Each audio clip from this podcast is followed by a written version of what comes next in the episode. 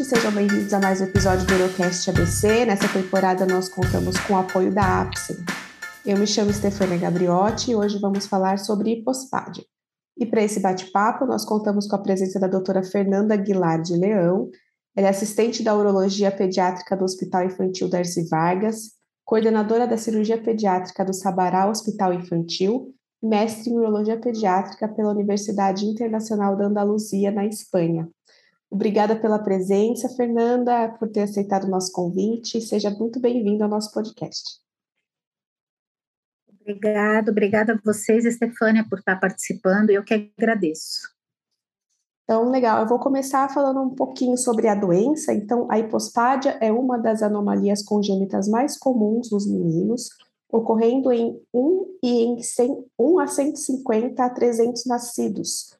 O diagnóstico é feito no exame físico e inclui os três seguintes critérios: meato uretral ectópico, localizado ventralmente, curvatura ventral peniana e um prepúcio incompleto com capuz dorsal.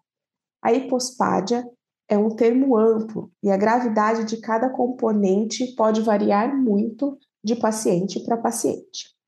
Então, Fernanda, vamos começar um pouquinho falando se existe algum fator de risco ou alguma causa que a gente conhece para o desenvolvimento da hipospádia. É, sim, existem fatores de risco, né? A gente sabe que a hipospádia é mais comum em crianças que nascem com baixo peso, é, filhos de mães que, que tem, tiveram hipertensão arterial sistêmica na gestação, mães vegetarianas também têm uma incidência maior, né, de fetos com hipospádia, além de, de bebês que são frutos de fertilização in vitro, né, que a gente tem com muita frequência atualmente a, a, a, a gestação é, que é feita através de uma fertilização, então a gente tem tido uma frequência aumentada por conta disso. É, além disso, é, os próprios fatores ambientais, né? A gente está vivendo uma época de que a dieta modificou, a gente tem muito contato com fitoestrógenos nas dietas, isso faz com que é, tem uma chance maior de ter crianças com hipospádia também. Maravilha. Então, tem bastante do ambiente, né? A questão da, da fertilização também relacionada à parte hormonal, né? Do, do, do estímulo hormonal da, na mulher, né? Então, a gente está vendo isso cada vez mais na nossa, na nossa prática, né? Está chegando mais crianças é, a gente, agora. É, a gente vê que a incidência está aumentando, né, Stefânia? Eu acho que tudo isso está relacionado a esse aumento da incidência mesmo. Isso aí. E eu já comentei um pouco como quais são os, os critérios para diagnóstico, né? E para definir a gravidade da hipospádia, o que, que a gente vê né, nessa criança? A posição do meato, curvatura? Fala para a gente, Fernando. É, antigamente a gente levava muito em consideração a posição do meato para classificar a hipospádia, né, a gravidade. A gente classificava a hipospádia distal, é, nos meatos mais distais, em região de glande, subcoronal, hipospádia médio-peniana e hipospádia que é na, na haste do pênis na, no terço médio e hipospádia proximal, os meatos localizados em região peniscrotal e escrotal ou perineal. Hoje em dia, a gente leva outras é, formas de classificação, porque muitas vezes você pode ter um meato que está na posição mais distal, mas a, a, a, alteração anatômica ela mostra algum, algumas alterações, algumas é, é, algumas características que fazem com que essa hipospádia, mesmo com meato na ponta, não se comporte como uma hipospádia distal. Essas características que a gente leva em consideração hoje é o grau da curvatura peniana, né, o cordi, então uma hipospádia com um cordi importante mostra que a região ventral do pênis foi uma região que é mais hipoplásica, que tem uma maior, é, o maior déficit, né, uma maior deficiência ventral, e o que a gente leva muito em consideração hoje na classificação da hipospádia é a, é a, a divisão do, do corpo esponjoso. Então, quando a gente avalia um paciente que tem hipospádia, a gente avaliando bem a anatomia, né, você consegue ver que o corpo esponjoso no paciente que tem hipospádia, ele tem uma, uma deficiência, uma atresia, ele bifurca.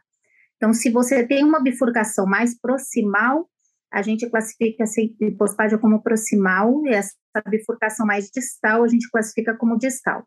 Então, baseando-se nisso, a gente tem três formas né, de classificação, ou hipospádia distal, onde a gente tem uma bifurcação mais distal associada a pouco cordi, um cordi discreto, ou ausência de cordi, que é a curvatura peniana, ou uma hipospádia proximal, que é a quando a gente tem uma bifurcação mais proximal, com uma, um cordi mais importante, uma curvatura peniana mais importante, e o terceiro tipo que a gente classifica baseado nisso, que são as hipospádias triple, né, que são aquelas que já foram operadas e mantêm uma hipospádia que você tem que fazer várias correções, já tem várias alterações teciduais por conta de correções prévias, né?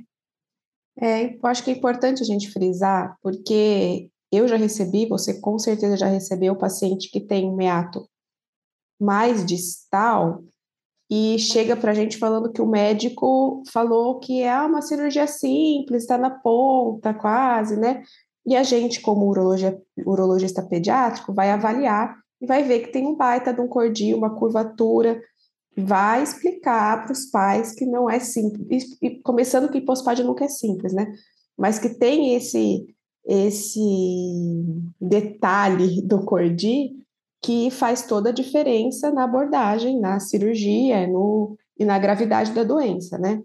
Então, não olhar só a posição do meato para poder falar para os pais, ter uma conversa sobre o que pode se esperar na cirurgia, né? É, isso é super importante, né? Porque isso muda completamente a abordagem, né? Que você vai fazer, se você vai fazer uma cirurgia em dois tempos, uma cirurgia em um tempo, então tudo isso tem que ser bem conversado, né? Antes da cirurgia, para os pais ficarem já cientes de como vai ser o procedimento, né, do filho. Perfeito. E pensando em algumas anomalias que podem estar associadas à hipospádia, tem alguma que é mais comum da gente encontrar? Em associação? O que, que, é importante a gente sempre ver nos pacientes de pospádia, né? É, a criptorquidia é uma alteração muito frequente, né, no paciente de pospádia. Quanto mais proximal, mais a chance de você ter uma associação com, com testículo fora da bolsa, né? E toda vez que a gente está diante de um paciente com hipospádia e tem um testículo fora da bolsa, é, um ou ambos, a gente tem que descartar a possibilidade de ter uma diferenciação, uma, um distúrbio, que hoje em dia a gente não se, não se chama mais distúrbio, né? a gente chama de diferente diferenciação do desenvolvimento do sexo né, dessas crianças, que é alteração genital que pode estar associada à alteração cromossômica, alteração gonadal, que é são os distúrbios do desenvolvimento do sexo, né? Perfeito, muito bem colocado. Então, é uma hipospádia associada a um testículo que não está na bolsa, sempre encaminhar para o especialista para poder fazer essa avaliação, se necessário, cromossômica, né? Para é, orientar a família, principalmente também em relação a registro e segmentos que são é, doenças, né? Esses distúrbios é, bastante complexos e a família tem que ser muito bem orientada e seguida. É, a hipos, toda hipospádia é cirúrgica, Fernanda? Isso acho que é importante a gente, a gente colocar aqui. Todo, todo, todo meato que chega fora do lugar para você, tem indicação de operar?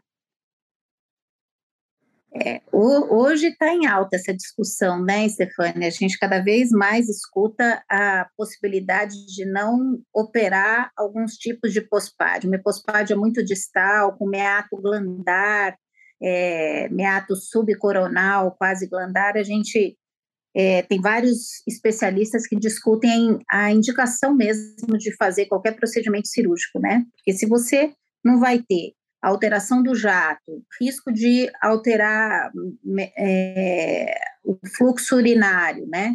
Você tem um meato amplo, que não vai ter alteração de fluxo urinário, se discute fazer ou não o procedimento cirúrgico. E aí você vai fazer uma enquete e ver que tem vários, vários é, pontos de vista, né? Tem gente que indica, tem gente que não indica fazer o tratamento cirúrgico nas hipospádias mais distais, né? Nas glandares, isso é discutível. É, existe uma variante que é o megameato também, que é uma alteração da o meato é, amplo na região glandar, onde tem um prepúcio íntegro e você praticamente não tem todas aquelas alterações associadas na hipospádio, como a curvatura, a alteração do prepúcio, que se discute muito fazer ou não o procedimento cirúrgico nessas crianças. Seria mais uma correção estética, né, nesses pacientes. Eu acho que é importante discutir com a família, né, é, o porquê que se opera hipospádia, então, exatamente a questão do jato, se vai interferir ou não num bom fluxo, num bom jato. Pacientes, óbvio, com uretra muito proximal, vai ter, vai ter uma dificuldade de, na relação, né, da, da, do, do ejaculado e do fundo do, do colo, né, da, na vagina, no colo do, do útero para fertilização. Então, tem algumas coisas que a gente tem que discutir, e é um meato próximo da posição habitual, Aí eu acho que é uma decisão conjunta com a família, assim, por, por conta dos pormenores da cirurgia, que a gente também vai discutir um pouquinho aqui, né? Não é uma cirurgia simples é, é. para ser realizada, nem o pós-operatório, né? É, eu acho que esses casos distais a gente tem que dividir muito com a família a decisão, né? A decisão não tem que ser só nossa, né? A gente tem que colocar todas as condições né, do procedimento cirúrgico, o que isso pode afetar ou não no futuro, né, a criança, para a família decidir junto se quer ou não fazer o procedimento, né. Perfeito. E você tem algum preparo no pré-operatório e se tiver, em quais casos são que você usa esse preparo específico? É, a gente usa em, nas hipospádias proximais de preparo pré-operatório, algumas vezes hormônio, né, testosterona. O que, que a gente usa? A gente usa testosterona intramuscular. Durante um período, a gente usou muito testosterona tópico, que também tinha um bom resultado, só que a equipe de endocrinologia do hospital discutiu o quanto que isso era absorvido, que não era na verdade, uma medida exata do quanto que a criança estava recebendo da, de testosterona, né? E a gente começou a usar o testosterona, então, intramuscular, orientado mesmo pela equipe da endocrinologia. É, a gente gosta do uso de testosterona quando a gente tem micropênis associado à hipospádia, quando a gente tem um capuchão que não é tão desenvolvido, quando a gente tem uma glande também, que é uma glande pequena, e a gente acredita que os resultados são bons para o procedimento cirúrgico.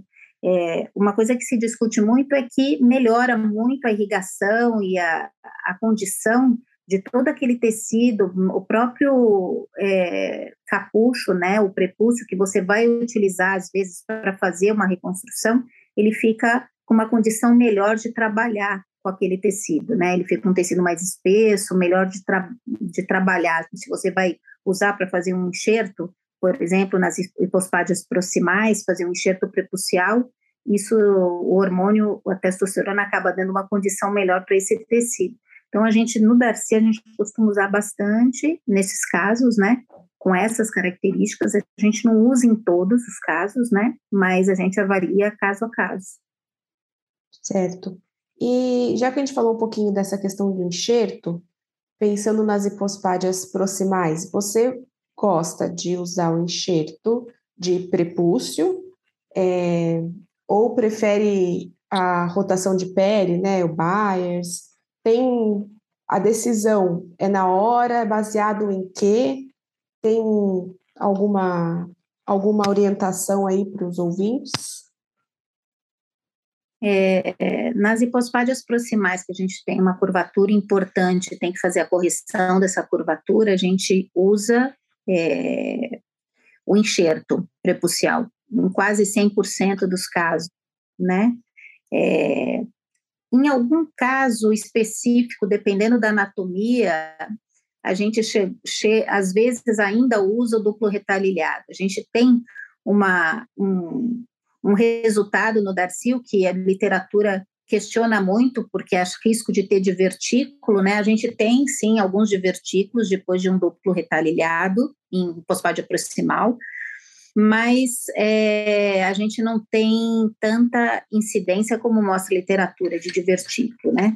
Mas a gente tem feito, como fala a literatura, mais o enxerto de prepúcio nas, nas proximais, é a nossa preferência no Darcy. A gente não faz é, a rotação do bias só com ortofala e rotação de bias. Quando a gente faz a ortofala, a gente sempre usa o enxerto prepucial, apesar de que tem milhões de técnicas, né, mas é a que a gente usa mais. Perfeito. Então, vocês veem que os resultados com o enxerto de prepúcio, ele é melhor, facilita no segundo tempo? Chega mais fácil para fazer o neuretra, principalmente Sim. quando usa o hormônio pré-operatório?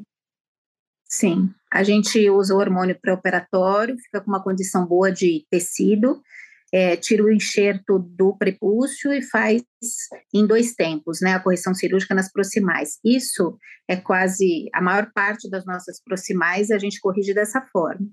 É, um caso ou outro com uma característica anatômica bem específica, a gente acaba optando às vezes por um, um outro tipo de correção cirúrgica, mas a maioria a gente faz com enxerto mesmo em dois tempos. Tá. Aproveitando que a gente está falando de enxerto, é, cuidados pós-operatórios do enxerto. Vocês orientam o uso de algum tipo, algum produto específico para cuidar desse enxerto? Por quanto tempo? Qual a orientação para os pais?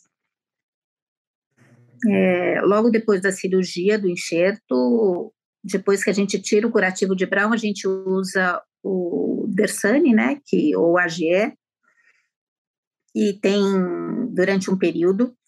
Quando volta, se tiver alguma área que tem uma cicatriz um pouco mais fibrótica, algum aspecto de retração, a gente usa um pouco de corticoide durante um período de mais ou menos um ou dois meses na região do enxerto.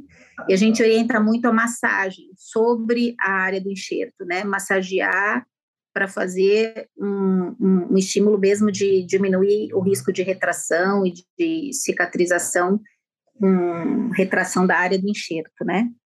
É, depois do período de corticoide, como a gente espera seis meses, né, para fazer o segundo tempo, a gente usa o, o creme de rosa mosqueta, a gente faz manipulado o creme de rosa mosqueta a 1% e mantém durante é, o período todo até o momento do segundo tempo da cirurgia. Geralmente, com isso, os enxertos ficam lisos, ficam com aspecto adequado, que é o que a gente quer, sem retração, para poder ir, ir para o segundo tempo da cirurgia. É, a fisioterapia, né, que, que nem alguns é, autores falam, Philip Sally recentemente também falou em relação ao uso da fisioterapia, que é usar aquela pressão negativa, vácuo, que a gente vê na literatura também, a gente não costuma fazer no Darcy Vargas, não é a nossa rotina, porque a gente não sabe culturalmente como isso vai ser aceito, né, no nosso meio lá no, no, no hospital, com os pacientes que a gente lida, mas é, muitas é, mostram um resultado muito satisfatório em relação à área do enxerto, né, que fica com aspecto muito bom com essa fisioterapia, tem menos chance de retração. Eu não sei o que vocês têm feito aí, se vocês fazem essa fisioterapia ou não, com a vácuo, o que vocês pensam disso? Não sei. A gente também não usa vácuo porque eu acho que tem uma certa dificuldade de ensinar, é faz com seringa, né? Que a gente vê algumas técnicas também. É, é. A gente não costuma usar nos nossos pacientes. Em geral, a gente usa o, o AGE no pós-operatório imediato dos, dos enxertos também para manter mais, mais hidratado, né, e diminuir o risco de retração. Mas o, o vácuo não, não é nossa rotina também, usar lá no ABC. E realmente uhum. a parte cultural pesa bastante, né? É, é. Legal. E vamos, vamos falar um pouquinho, a gente pulou um pouco essa etapa aí de, falamos já sobre o enxerto nas proximais, é, o passo a passo de uma cirurgia de hipospádia é, tem a ortofalo, né? Você pode dizer para a gente exatamente, claro que nenhuma hipospádia é igual a outra, né? Mas na teoria, quais os passos para fazer a abordagem de uma hipospádia? Bom, pensando inicialmente, falar, já que a gente estava falando de enxerto, tudo a gente vai falar um pouco sobre a, a primeiro passo que é pensar na, no, na curvatura, né? Toda vez que a gente fala em correção de pospad, a gente pensa primeiro, vamos ver se tem curvatura ou não e vamos corrigir essa curvatura, né? Antigamente, é, a gente não pensava isso em primeiro lugar, né? Antigamente a gente pensava em colocar o meato na ponta e deixava para lá a curvatura, né? Ficava segundo plano a curvatura. Hoje em dia, a forma de pensar na hipospádio é outra. A gente primeiro pensa na curvatura e depois a gente pensa na posição do meato, né? Então, quando a gente vai é, fazer os passos de correção, 80%, talvez 70%, 80% das curvaturas a gente consegue corrigir com a liberação da pele, né? Então, a gente fazendo a circuncisão, fazendo o desenluvamento peniano, a gente consegue corrigir já uma grande parte dessas curvaturas. Depois disso, a gente tem aquele tecido fibrótico, que é secundário a uma atresia da região do esponjoso ali, fica aquele cordi que faz a curvatura. Então, a gente retira todo aquele tecido fibrótico para é, tentar retificar o pênis, tirar todo aquele tecido que retrai, que causa a curvatura peniana. Da, na sequência, a gente libera, solta o esponjoso do cavernoso, porque é, muitas vezes o esponjoso no cavernoso, cavernoso aderido e ele pode estar encurtado, levando então à curvatura. Quando a gente solta e ainda mantém essa curvatura, a gente solta a placa da uretra. A sequência que a gente faz é soltar a placa da uretra, que é quando a gente vê, às vezes, que essa placa, o meato, vai lá para baixo, quando a gente libera essa placa da uretra para tentar corrigir a curvatura. A partir daí, a gente vê qual o grau de curvatura e o tamanho do pênis. Dependendo do tamanho do pênis, o grau de curvatura, você faz a decisão pelo tratamento da curvatura peniana, ou fazer um tratamento com uma corporoplastia ventral, ou fazer uma aplicatura dorsal. Se você tem um pênis pequeno, com uma curvatura importante, você tem que fazer uma corporoplastia, não tem opção, né? Se você tem um pênis de bom tamanho, com uma curvatura leve, você faz aplicatura. Se você tem um pênis é, é, tamanho pequeno, com uma curvatura às vezes não tão importante, você pode até lançar mão da curvatura, se a curvatura é, da aplicatura, se a curvatura é pequena. Então, você tem que avaliar isso nesse momento. O que, é importante? O tamanho do pênis e o grau de curvatura para decidir a técnica que você vai fazer a correção cirúrgica do, do cordi, da curvatura. Depois de tratar da curvatura, aí a gente vai partir para o tratamento da placa, né? Então, você, dependendo de quanto você liberou essa placa e a, o aspecto dessa placa, você vai definir se você vai fazer uma técnica ou outra, né? Nas proximais, onde foi necessário fazer toda a liberação da placa, soltou a placa e, e fez uma corporoplastia na, na correção da curvatura, maioria dos casos a gente acaba tendo que fazer um enxerto, né, prepucial. E nas distais, depois de corrigida a curvatura, se você tem uma placa boa, você pode partir para fazer um snodgrass, né? Que é a técnica que é o duplay com a incisão do snodgrass. Se você tem uma placa estreita, você já corrigiu a curvatura e você tem uma, uma hipospádia distal, você pode fazer hoje em dia que a gente tem feito muito é o inlay graft, que é você abrir a placa e jogar um enxerto no meio da placa, de forma que você não precisa fazer a cirurgia em dois tempos, você pode fazer num tempo só. Então, praticamente é assim que a gente faz a sequência. E o terceiro momento importante na correção da hipospádia é a cobertura peniana, que são os três tempos, né, na correção da hipospádia, os três princípios, né? Correção da curvatura, tratamento da uretra, uretroplastia, né, que pode ser com enxerto ou então um, uma tubulização da placa com a técnica do Snodgrass, ou então até o enxerto em lay graft, quando você tem uma placa estreita, e o terceiro momento, que é a cobertura do pênis, né? Que às vezes você tem que lançar de mão de retalhos para fazer essa cobertura do, do, do, peniana, né? Que é um tempo que muitas vezes acaba sendo menosprezado e é um dos tempos difíceis também. Com certeza, a gente fica perguntando onde eu vou tirar a pele aqui para cobrir essa uretra linda que a gente acabou de fazer, né? Depois de todo esse é, trabalho. É, em relação às corporotomias, que eu acho que é uma coisa que também está em discussão é, mais recente aí, né? Até onde afundar essa, esse bisturi na placa. é, quantas fazer, é, se chegou mais profundo, coloca um enxerto especificamente na corporotomia e depois, se necessário, um enxerto de prepúcio. Vocês têm algum padrão que segue? Ou, claro, na hora que a gente vai ver quantas corporotomias precisam, né? Mas se precisa ir muito fundo, vocês colocam algum enxerto nessa corporotomia ou não? Normalmente a gente faz a, a corporotomia é, com três incisões, né? É, a, a, o plano de dissecção é entre a albugínea e a face de Buck. A gente não aprofunda na, na. É, a gente já chegou a fazer várias vezes corporotomia, onde eles tiravam o enxerto de vaginal e colocava para fazer a cobertura dessa corporotomia, quando essa corporotomia é profunda, quando você aprofunda na albugínea, né? Aí você tem que usar ou uma, um, um enxerto biológico de, de, de, de, daquelas telinhas, ou você vai usar um enxerto de vaginal, que faz a cobertura dessa corporotomia. A gente atualmente não faz mais profundo, a gente entra no plano entre a albugínea e a face de Buck, e a gente consegue fazer com três corporotomias uma extensão longa de dissecção, que a gente ganha um e meio centímetro cada corporotomia, então a gente consegue alongar bem a parte ventral.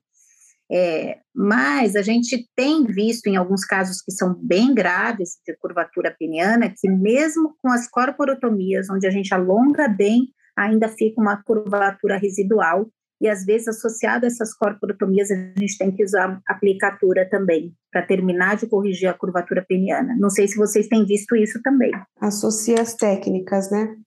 É, é. é, é a escolha, é, e pós-PAD é a escolha na hora, né? A gente sempre fala que tem que ir munido de tudo que você aprendeu e escolher o que vai fazer na hora, porque às vezes você acha que vai estar diante de uma curvatura maior e desenluva e melhora drasticamente essa curvatura.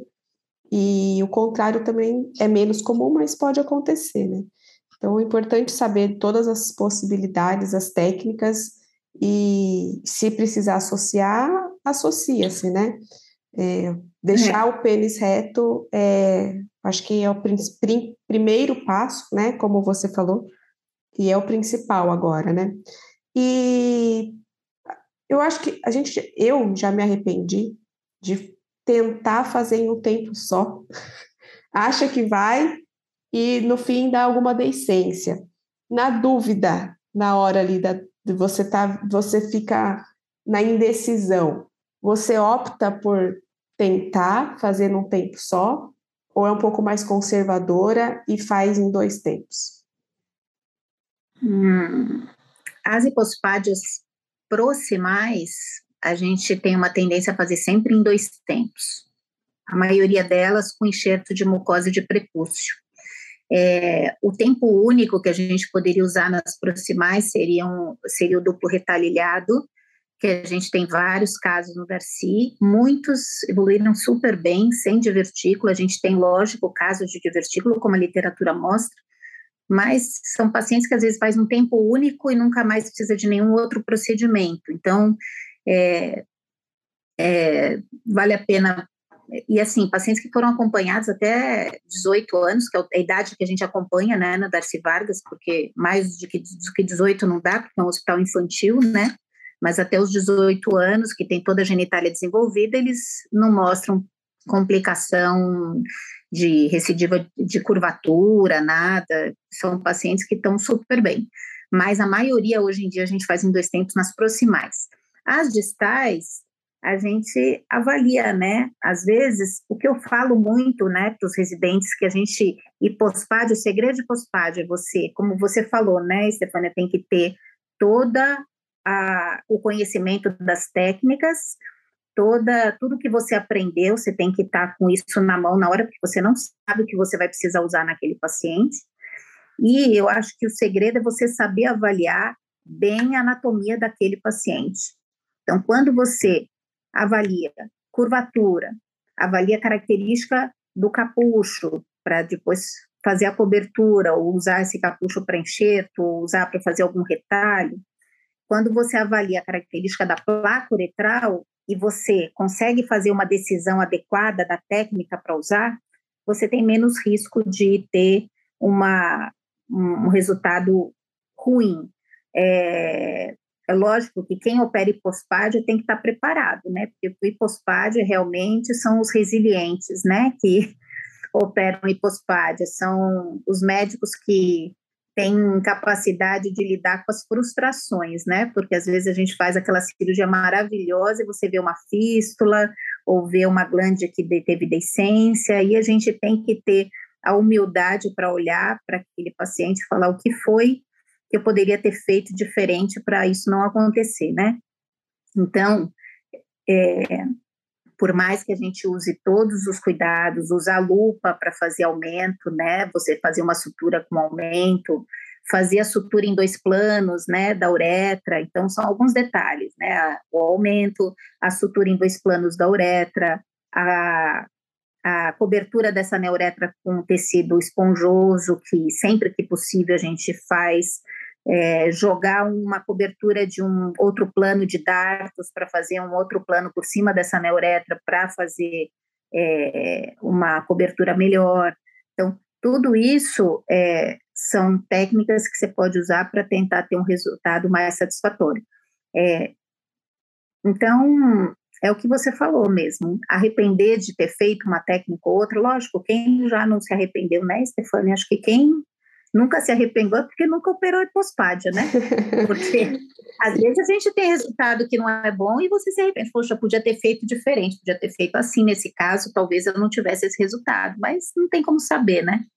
É isso aí, eu acho que você, você falou bem em relação à avaliação de profundidade de placa, né? Eu acho que é um detalhe que não é detalhe que é importante você saber que aprofundar a placa e hoje a gente está usando um enxerto de prepúcio para que tenha mais elasticidade, a gente consiga fechar em cima da sonda, justamente para diminuir essa tensão, né? Então, todos esses detalhes são têm que ser avaliados e, e fazer certinho mesmo, né? Sem preguiça, porque pós-parto é uma cirurgia que demora, é uma cirurgia cheia de detalhes, então, não dá para fazer com pressa, não dá para fazer com preguiça, porque vai passar algum detalhe desse que é fundamental para o resultado final, né? Tem que ter paciência mesmo. E é você falou um pouquinho aí da, da fístula, então vamos entrar nas, nas complicações, né? As mais comuns, fístulas deiscências, né? Como, como lidar com isso, Fernanda? Abordagem dessas, dessas complicações? É, em que momento fazer, é, como fazê-las, né? Conta pra gente como vocês fazem. a qualquer abordagem, que é abordagem de pós-pádio, o primeiro passo é esperar o tempo de cicatrização, então nunca antes de seis meses, né? Os pais ficam muito angustiados de querer resolver logo, às vezes, uma fístula, ou outra complicação, até uma decência que teve de glande, para poder corrigir logo. E a gente tem que ter muito, muito, muita calma e tranquilidade para explicar para os pais o porquê que a gente não deve fazer antes dos seis meses, né? O tempo de cicatrização, você vai dar ponto num tecido que está em fase de cicatrização e a chance de você ter uma nova complicação, uma nova deiscência é grande. Então, a gente tem que, primeiro passo, isso, né? Esperar o tempo certo para poder reabordar. E quando a gente fala em fístula, a gente tem que sempre avaliar o que causou a fístula, né? Foi um tecido que foi isquêmico, que você fez uma sutura que ficou isquêmica, não estava bem, bem perfundido aquele tecido, ou você tem alguma dificuldade de fluxo é, distal que aumentou a pressão dentro dessa uretra reconstruída e fez a fístula. Então, toda vez que a gente tem fístula, a gente tem que avaliar como está o fluxo distal. Tem que avaliar se não tem uma estenose para frente dessa fístula, né? Então, é outro ponto importante quando a gente vai abordar essa complicação. E o tratamento da fístula também, lembrar que a fístula tem um trajeto, não é só o buraquinho que está na pele, né? Que não é só ir lá, soltar, dar um pontinho no buraquinho e cobrir com a pele. A gente um pontinho tem que tirar simples, né? Dá um pontinho é, simples no buraquinho, tá tudo certo. É, tem que tirar o trajeto da fístula, né? Tem que secar todo o trajeto até a entrada da uretra. Muita gente vai corrigir fístula e fica, puxa, mas eu vou, eu estou aumentando a fístula, né? Eu estou corrigindo, eu vou aumentar a fístula. Porque normalmente, quando você disseca o trajeto da fístula, a entrada da fístula na uretra, ela geralmente é, é mais ampla, né?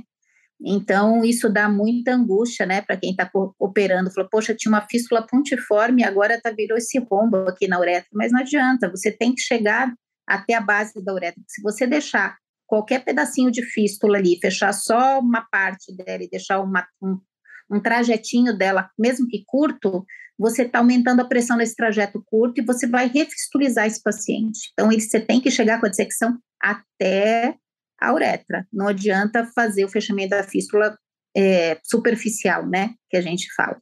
E sempre pensar, corrigiu a fístula, colocar sempre uma cobertura de tecido, fazer um retalhinho de pele, jogar por cima, para dar uma sustentabilidade ali para aquela região que você deu o ponto, né? E as deiscências de glande, quando a gente fala em deiscência de glande, a gente tem que pensar é, o que pode ter feito a deiscência, né? Ou uma glande pequena, né?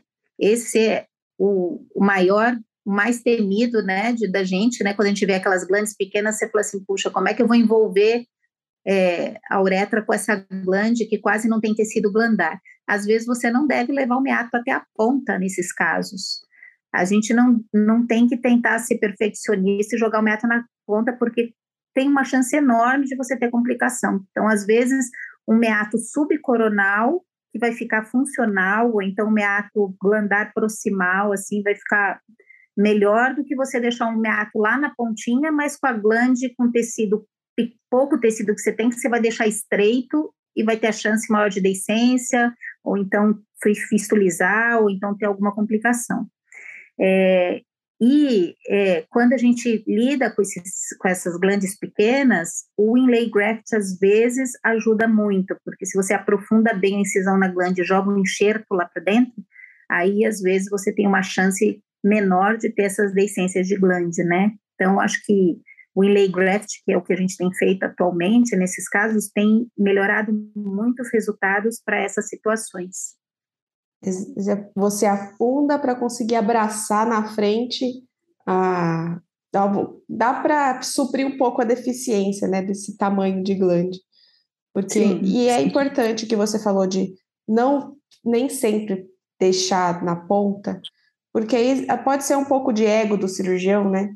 Não, eu preciso levar esse meato na ponta, porque é assim que é e você não está fazendo o melhor para o paciente, né? Vai, o risco de, de, de, complicar vai ser maior do que o benefício de você tentar levar na ponta. Então, você tem uma uretra, em geral, os pacientes que têm uma uretra mais proximal, uretras mais difíceis, levou-lhe sub, é, proximal glande, subcoronal, um pouquinho para cima, já já está funcional e você não vai expor o paciente a um risco de complicação. Complicação sempre pode existir, isso é claro, né? Mas essa é uma maneira de tentar diminuir esse risco, né? Eu acho que é importante essa colocação, foi, foi super legal, Fernanda. É, em relação à sonda, vocês deixam quanto tempo a sonda? É, sempre usa uma sonda específica para tem a sonda de hipospádia, né? Ou faz com a uretral, prende como essa sonda, é, quais você tem alguma dica aí para dar ou qual a rotina mesmo de vocês? Porque a gente sabe que no serviço público tem algumas dificuldades, né? Então, eu também trabalho no público lá no ABC, então acho que é interessante a gente falar um pouquinho sobre isso também é, a, a, o ideal, né? O ideal mesmo que é o sonho é ter sempre o tubo de pospádia, né? Para você poder usar o material mais adequado, que ele é de silicone, é maleável, não é tão duro como é, as outras sondas uretrais, né? Então você pode ter é, menos risco de ter complicação, né? Na cirurgia. A gente não gosta muito do, da sonda de Foley, né? Porque na hora que você vai tirar o balão, ele tem sempre um tamanho maior do que a sonda, e você às vezes pode forçar a sua sutura precocemente na hora que você está tirando a sonda, né? Então a gente evita usar. Lógico que tem situações que você não tem acesso, né? Não vai ter, né? Então é, é, a gente já teve situações no Darcy que faltou a, a, a sonda de POSPAD e a gente acabou usando a sonda de Foley, né? É, quando é assim, a gente tem uma preocupação de deixar com uma certa folga a, a uretroplastia que a gente faz, de não, não deixar tão ajustada a sonda de Foley, né? Então, por exemplo, se a gente vai usar uma sonda 8, a gente deixa um calibre de uretroplastia, tenta ajustar essa uretra para uma, para uma sonda que seria uma sonda 10, né? Para tentar, no momento que a gente está retirando essa sonda de Foley, a gente não lesar, não ter nenhuma ruptura da neuretra que você fez, né? Porque é muito cedo, né? A gente deixa a sonda mais ou menos sete dias nas uretroplastias mais estáis, e quando a gente tem uma neuretra longa, a gente deixa é, mais ou menos 14 dias de sonda, né? É, os pacientes que fazem enxerto, a gente deixa com sonda de Foley mesmo, né? Porque Geralmente a gente não tem uma neuretro, uma neuretra feita ainda nesses pacientes, então ficam com sonda de Foley, até para a gente não ter gasto das nossas nossos tubos de pospádia. E quando a gente usa a sonda de Foley, a gente não precisa fixar com ponto. Quando a gente usa a sonda de pospádia, a gente fixa na glande bailarina na sonda para não ter risco de perder essa sonda no pós-operatório entupir sonda, né? É difícil acontecer, mas a gente tem alguns casos que às vezes entope sonda, e quando a gente vai ver por que, que entupiu, são pacientes que às vezes eles têm sedimento na, na urina, né? Então, às vezes, a sonda cheia de cristais dentro da sonda, e a gente não sabe bem por que, que isso aconteceu, né? Se é um paciente que tem uma tendência a ter cristais na urina, e, e às vezes pode acontecer que é um problema, né, quando entope a sonda. Então a gente tem, sempre tenta lavar quando essa sonda entope, para não perder essa sonda de jeito nenhum, né? Mas algumas vezes ela não, não, não consegue é, lavar essa sonda, e aí nessa situação a gente tira a sonda. Então, o que a gente ensina para os residentes, que a gente aprendeu até com o Dr. Carnevale, né, no, no, no Darcy, é, sonda que não está funcionando, ela não serve para nada. Então, tira essa sonda que não tem problema nenhum. E a gente já teve situações que tirou sonda até em uretroplastia longa e não teve problema. É, coração aperta, né? Coração aperta, mas não teve problema. Isso é bom para os residentes saberem, porque é, pode acontecer e não vai ser o fim do mundo, não vai ser a primeira pessoa que vai passar por essa situação, né? Isso é, quando não tem jeito, é, não é o fim do mundo e pode não ter nenhuma complicação, pode ir bem sem problema nenhum. Perfeito. O curativo pós-imediato, é, vocês fazem com tegaderme, é, deixa com gase, usa pomada? Como vocês fazem lá? A gente usa, o que a gente gosta muito, logicamente não tem no hospital público, é o Mepilex, Mepilex ele é de silicone, bem maleável, para descolar não incomoda nada a criança e tem aquela esponjinha que tem aquele protetor que não gruda, né? Então é maravilhoso o Mepilex. Mesmo com o Mepilex a gente usa o Coban. Para aplicar o Coban tem que ter muito cuidado para não fazer uma compressão peniana, porque a gente já teve situações até de fimose que foi operado, colocou o Coban, apertou demais e voltou com necrose quase da glande que a gente atendeu no hospital, então tem que tomar muito cuidado o Coban. O Coban, ele serve para você fazer um ajuste bem suave, porque aquele pênis ele vai edemaciar. Então, só o edema peniano já vai deixar o Coban com a compressão necessária. Então, na hora de aplicar o Coban, não tem que pensar em comprimir no momento que está aplicando o Coban. Isso é super importante. E, além disso, as crianças que usam fralda, a gente põe, sim, um tegaderme prendendo na região pubiana, porque se você não faz isso, às vezes, no, no bebê lactente ou com fralda, ele pode escorregar e sair para frente o, o, o conjunto, conjunto todo, né, do Mepilex junto com o Coban. Então, a gente põe um pegaderme prendendo na região do pubis, que faz o curativo ficar mais fixo, né? Gente, sempre colocamos em sistema de dupla fralda, né? A sonda saindo para a segunda fralda, que é a mais externa, que é onde a gente faz, não deixamos com, com drenagem fechada, né? Uhum. sempre põe dupla fralda. E quando é criança maior, a gente põe a fraldinha sem abrir, fechadinha, com a sonda no meio e fixa, prende ou prendendo na cueca, do ladinho na cueca, ou prendendo no, na perna do lado, de forma que fique mais confortável para a criança. É, quando a gente está no hospital público, não vai ter o Mepilex, né? Então a gente usa no Darcy é, um, é, Adaptic, o que seria o Adaptic, que a gente também não tem Adaptic, a gente usa o rayon vaselinado, né? Que é o que uhum. a gente tem. E às vezes a gente tem um rayon que não tem vaselina e a gente põe AGE no rayon e faz a primeira camada. Depois disso a gente usa o Coban e o Tegaderme para fixar esse Coban para não perder esse curativo antes da hora. O tempo de curativo que a gente deixa é mais ou menos em torno de 3 a 5 dias, dependendo do, do caso, né? E quando a gente tem as hipospádias proximais que a gente usa o enxerto, a gente mantém quatro dias com curativo externo e sete dias para tirar o curativo de Brown, né, do enxerto. Acho que é isso. Perfeito, perfeito. É, eu acho interessante a gente falar, porque eu acho que curativo é, tem diversas maneiras de fazer e eu acho que gera dúvida, né? Principalmente quem está começando, o que, que eu coloco, o que, que eu não posso colocar, quanto tempo eu deixo. É, então, eu acho interessante a gente trocar essa experiência. Eu uso bastante Tegaderm também para fixar, principalmente nos pênis menores, porque o Coban sai. Então, eu nem uso é. Coban, eu já uso Tegaderm direto sobre ou Mepilex, Ion, mas eu já ponho o, o Tegaderm direto, que eu acho que gruda bem. E é isso, precisa de alguma coisa segurando esse primeiro curativo, porque vai vai sair no pênis pequeno, né? Não segura. Então, acho que é um tópico que parece meio besta, né? Curativo. Curativo é essencial aqui na hipospade para a gente ter um bom resultado, né?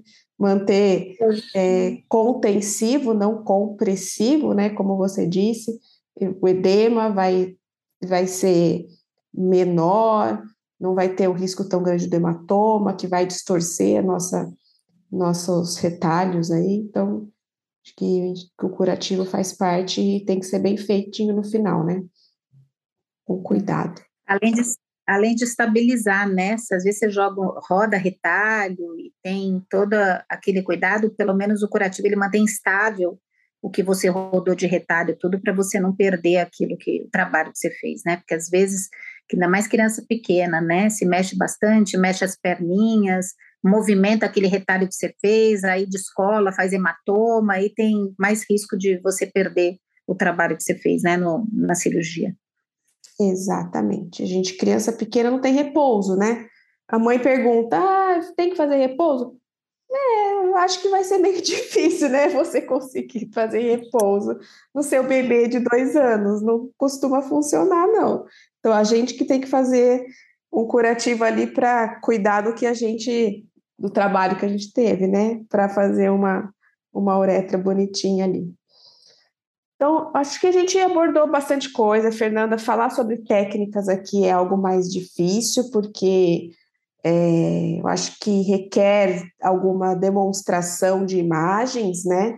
Então, para o nosso podcast, a gente focou nessas algumas, algumas controvérsias de preparo pré-operatório, quais as opções de diferentes opções de curativos e a parte técnica mesmo de, de, de etapas a cumprir na hipospádia. Então, acho que foi muito bem abordado aqui, foi uma conversa bem completa, bem legal. Queria te agradecer mais uma vez, Fernanda, por participar aqui conosco, por ceder o seu tempo, o seu conhecimento. Um abraço para o pessoal do Darcy, que também é um parceiro da gente do ABC. A gente, às vezes, tem umas discussões aí de casa, né? E obrigada mais uma vez. Eu é que agradeço, Stefania. O ABC é a minha casa, né? Eu vim do ABC, tenho muito carinho pela faculdade e a gente tem um contato muito grande com os, com, por causa dos meninos, né, dos residentes, então eu fico muito feliz e, de estar participando e a gente sempre está à disposição e vamos estreitar mais esses laços, né, porque é sempre bom essa troca de experiência, muito bom. Maravilha. Obrigada, boa noite para você e até mais para os nossos ouvintes. Sigam as nossas redes sociais, UroABC, e no Instagram e no e-mail, no, no site urabc.com.br. Tchau, até a próxima.